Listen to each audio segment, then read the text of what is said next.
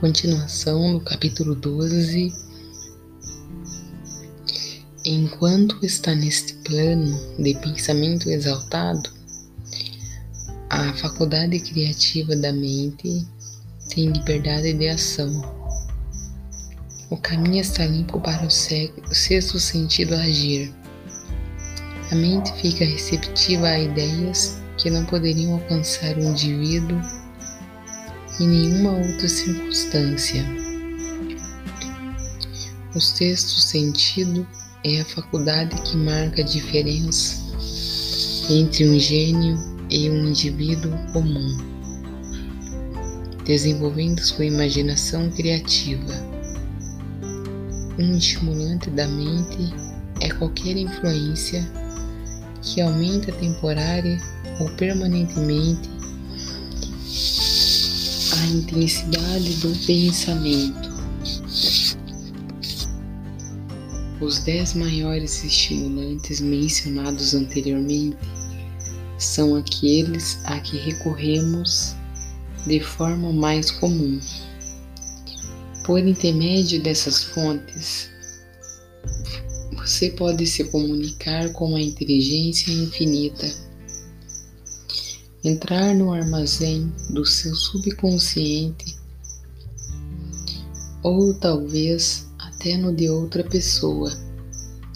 Isso é tudo de que a genialidade precisa. O que geralmente chamamos de nossa consciência opera inteiramente por meio da faculdade do sexto sentido. Os grandes artistas, escritores, músicos e poetas tornam-se ótimos porque adquirem o hábito de confiar na voz interior que fala por meio da imaginação criativa. Qualquer um com uma imaginação aguçada sabe que alguma de suas melhores ideias passam pelas chamadas intuições um dos oradores públicos mais conhecidos, admite que seus discursos são de fato excelentes quando ele fecha os olhos e passa a confiar inteiramente na faculdade da imaginação criativa. Quando perguntaram por que ele havia fechado os olhos antes do clímax de seu discurso, ele respondeu: Porque assim falo por meio de ideias que me chegam dentro. Um dos financistas mais bem-sucedidos e conhecidos dos Estados Unidos tem o hábito de fechar os olhos por dois ou três minutos antes de tomar uma decisão.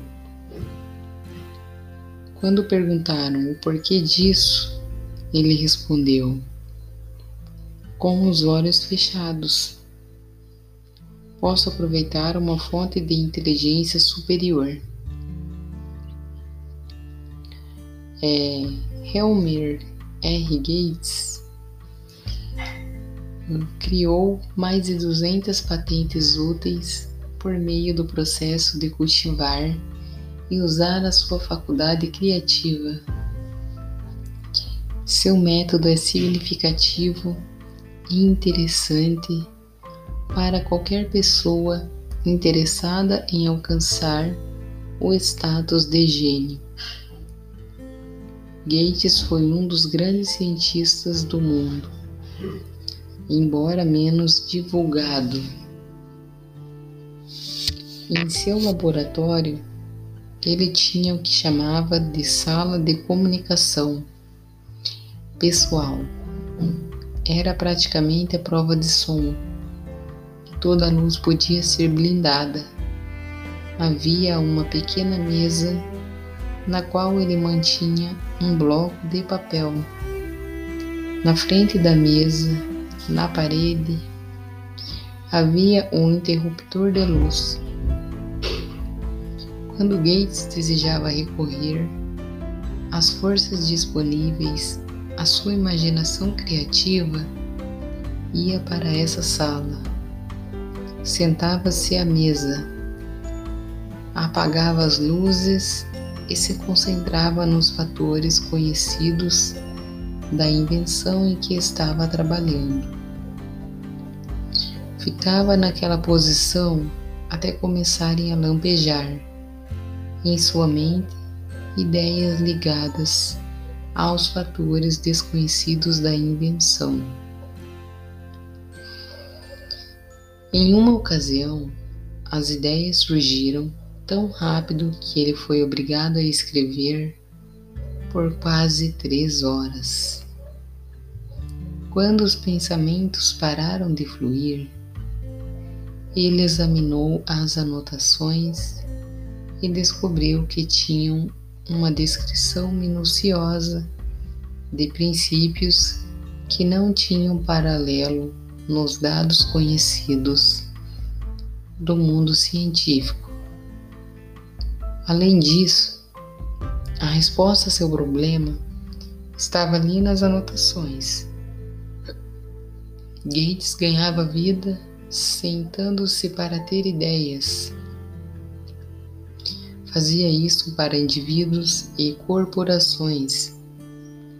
E algumas das pessoas mais sensatas e as maiores corporações tradicionais dos Estados Unidos pagavam por essa prestação de serviço.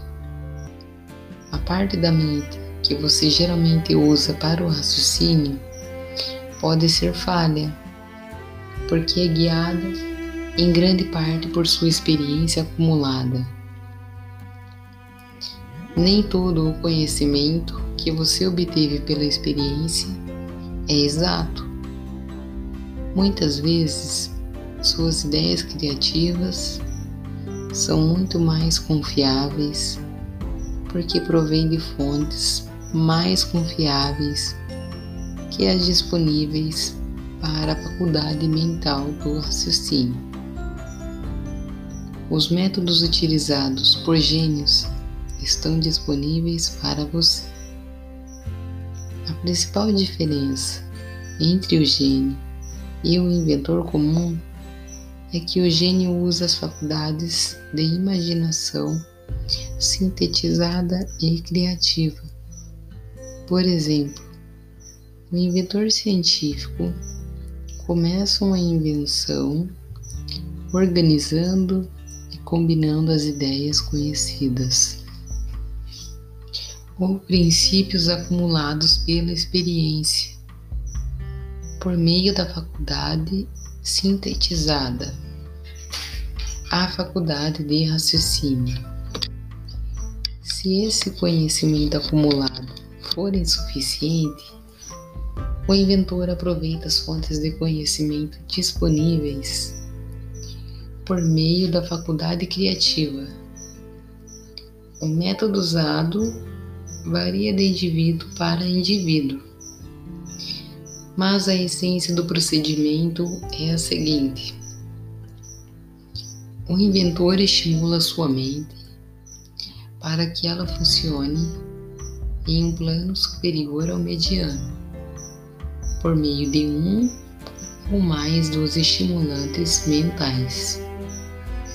2. O inventor concentra-se então nos fatores conhecidos a parte acabada da invenção e cria em sua mente uma imagem perfeita dos fatores desconhecidos. A mente incompleta da invenção. O inventor mantém essa imagem em mente até que ela tenha sido absorvida pela mente subconsciente. Depois relaxa limpa a mente de todos os pensamentos e espera que a resposta lampeje em sua cabeça. Às vezes, os resultados são definidos e imediatos.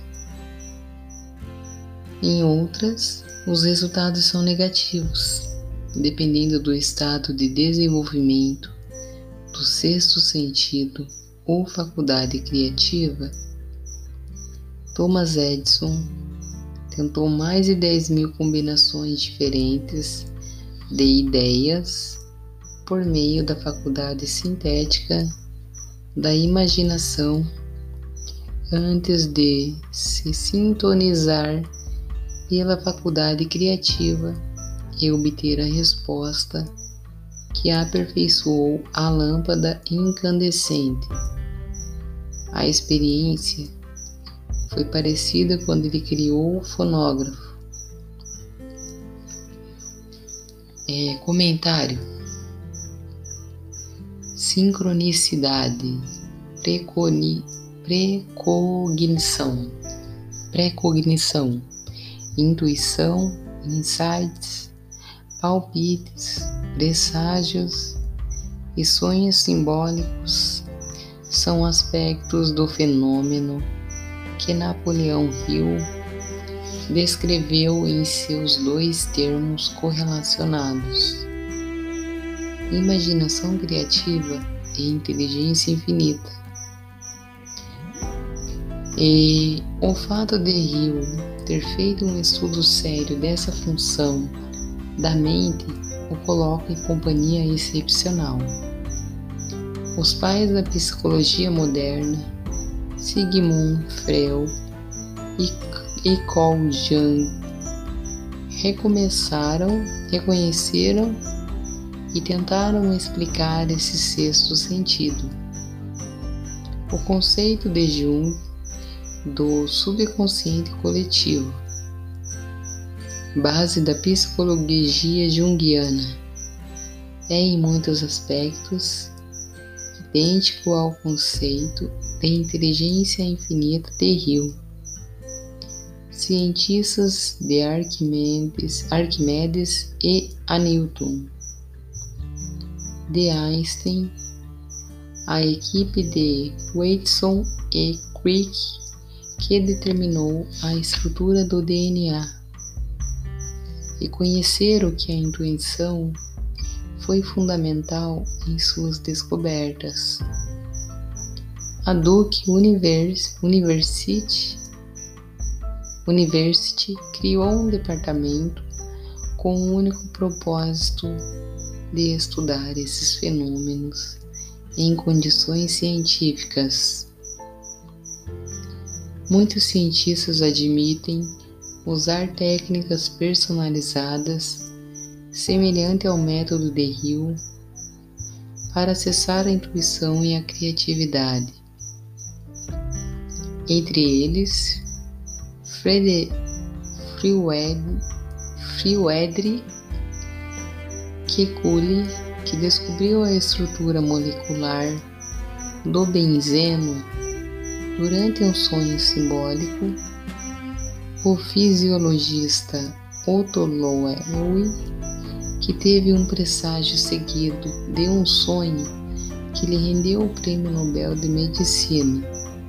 E como mencionado, acima, James Watson e sua revelação da estrutura do DNA. Mozart, Shelley, Coloride, Huxley, Descartes, e Robert Louis Stevenson afirmaram que a intuição desempenhou um papel em suas criações. William Blake descobriu o segredo de um propósito de gravação em cobre em um sonho. O primeiro-ministro britânico Houston Churchill acreditava firmemente que uma premonição o salvou de ser morto por uma bomba durante o bombardeio de Londres. Como observado anteriormente, é, psiquiatria, hipnose clínica e afirmações tiveram que superar um considerável ceticismo antes de serem aceitas. Isso também é verdade para o fenômeno que Hill chama de inteligência infinita. No entanto, Nos anos de 1970 e 1980, o interesse do público foi despertado por livros bem pesquisados, como The Intuitive Edge, de Philip Goldenberg, Creative Dreaming, de Patrick.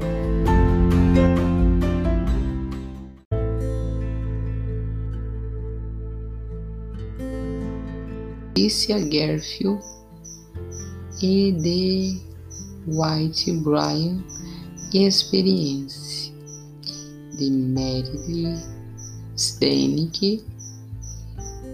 Embora essas anomalias da mente ainda desafiem testes de laboratório, pesquisadores contemporâneos continuam publicando resultados fascinantes.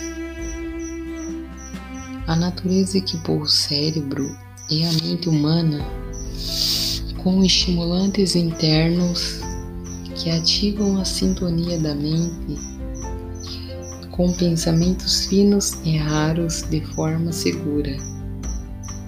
Nunca foi encontrado um substituto satisfatório para os estimulantes da natureza.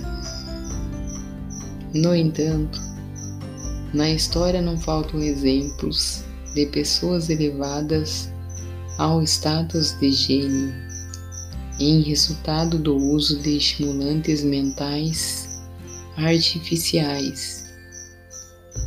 Edgar Allan Poe escreveu o corvo sobre a influência do álcool, sonhando sonhos que nenhum mortal ousou, ousou sonhar antes.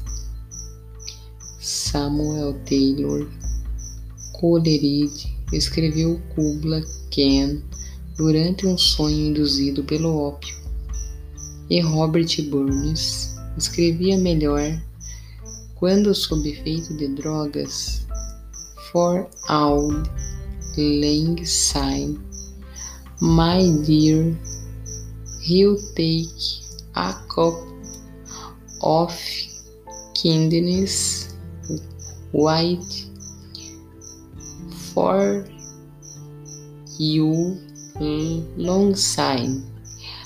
Pelos bons velhos tempos, meu caro, ainda beberemos um copo de bondade. Pelos bons velhos tempos. É verdade que estes e outros são conhecidos como gênios. Basearam-se na estimulação mental artificial. Mas uma lição mais importante a lembrar é quantas dessas pessoas se destruíram pelo uso desses estimulantes. Comentário: Em termos mais contemporâneos, o argumento de Hill sobre os perigos dos estimulantes mentais artificiais nunca foi mais bem defendido do que na série de televisão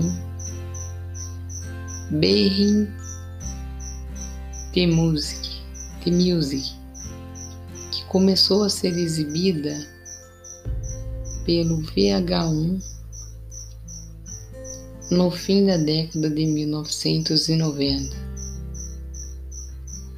A série pretendia mostrar a vida das estrelas do rock e celebrar seus sucessos, mas depois de dois ou três programas, todos começaram a parecer iguais.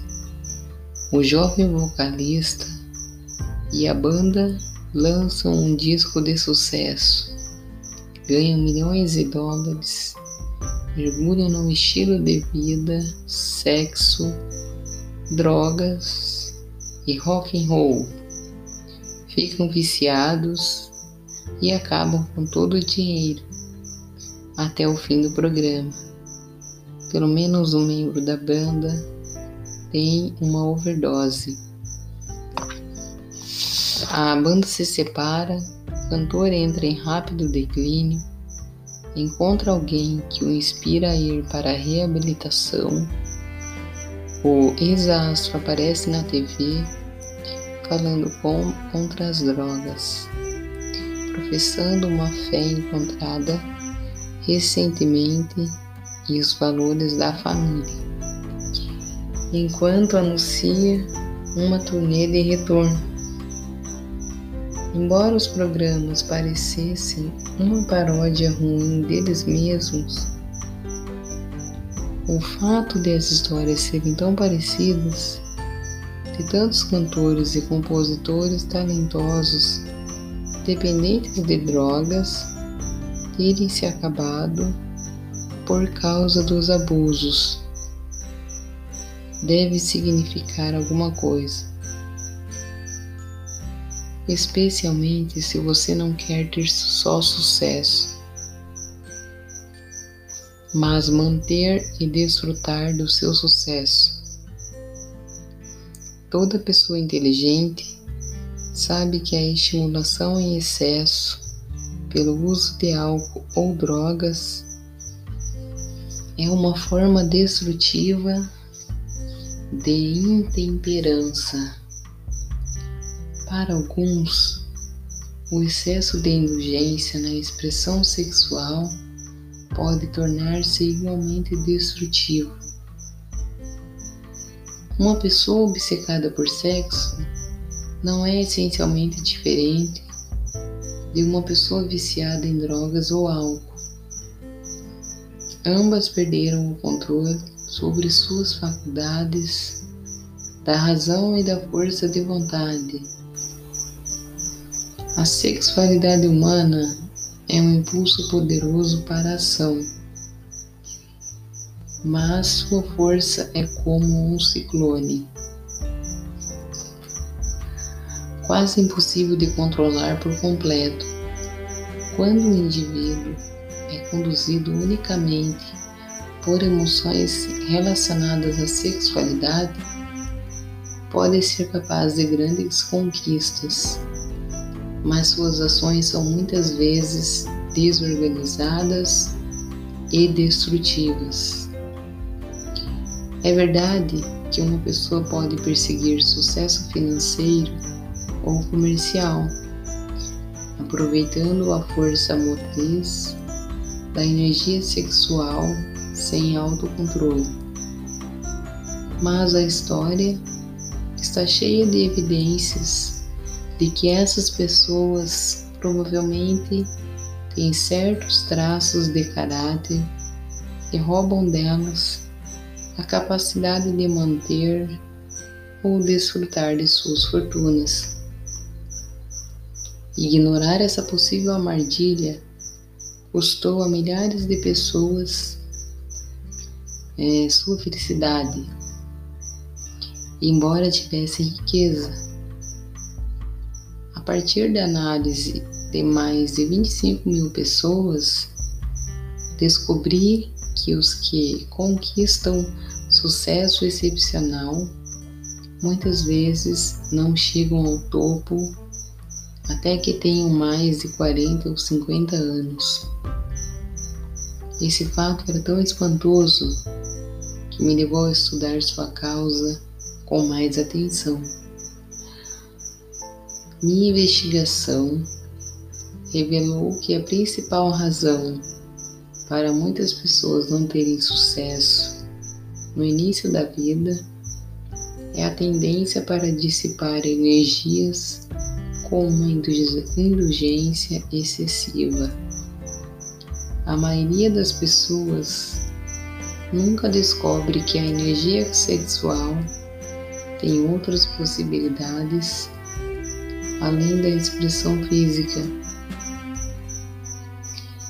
e muitas das que fazem essa descoberta só chegam a ela depois de terem desperdiçados muitos anos enquanto sua energia sexual estava no auge.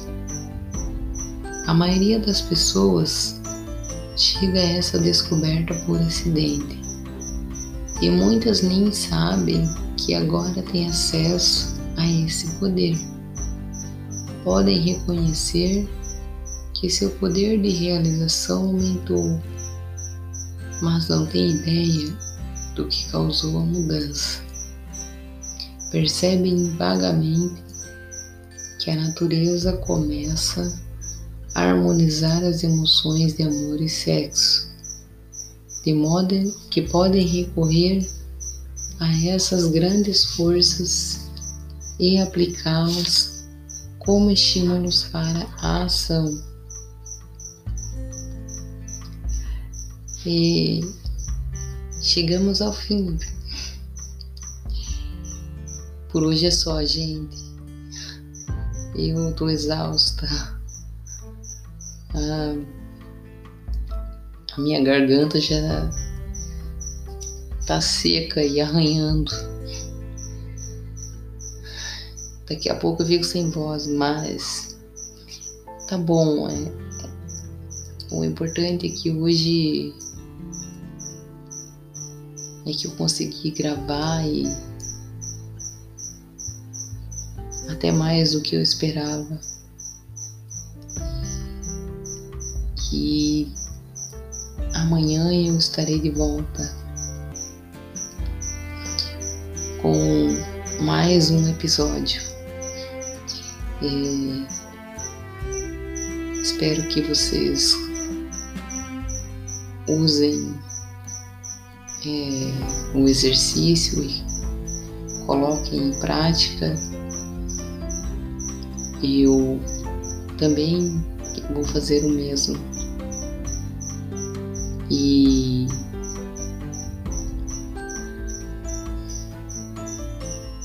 eu inclusive já faço é, e aconteceram várias coisas é, surreais na minha vida. Quando eu fiz é, o exercício da visualização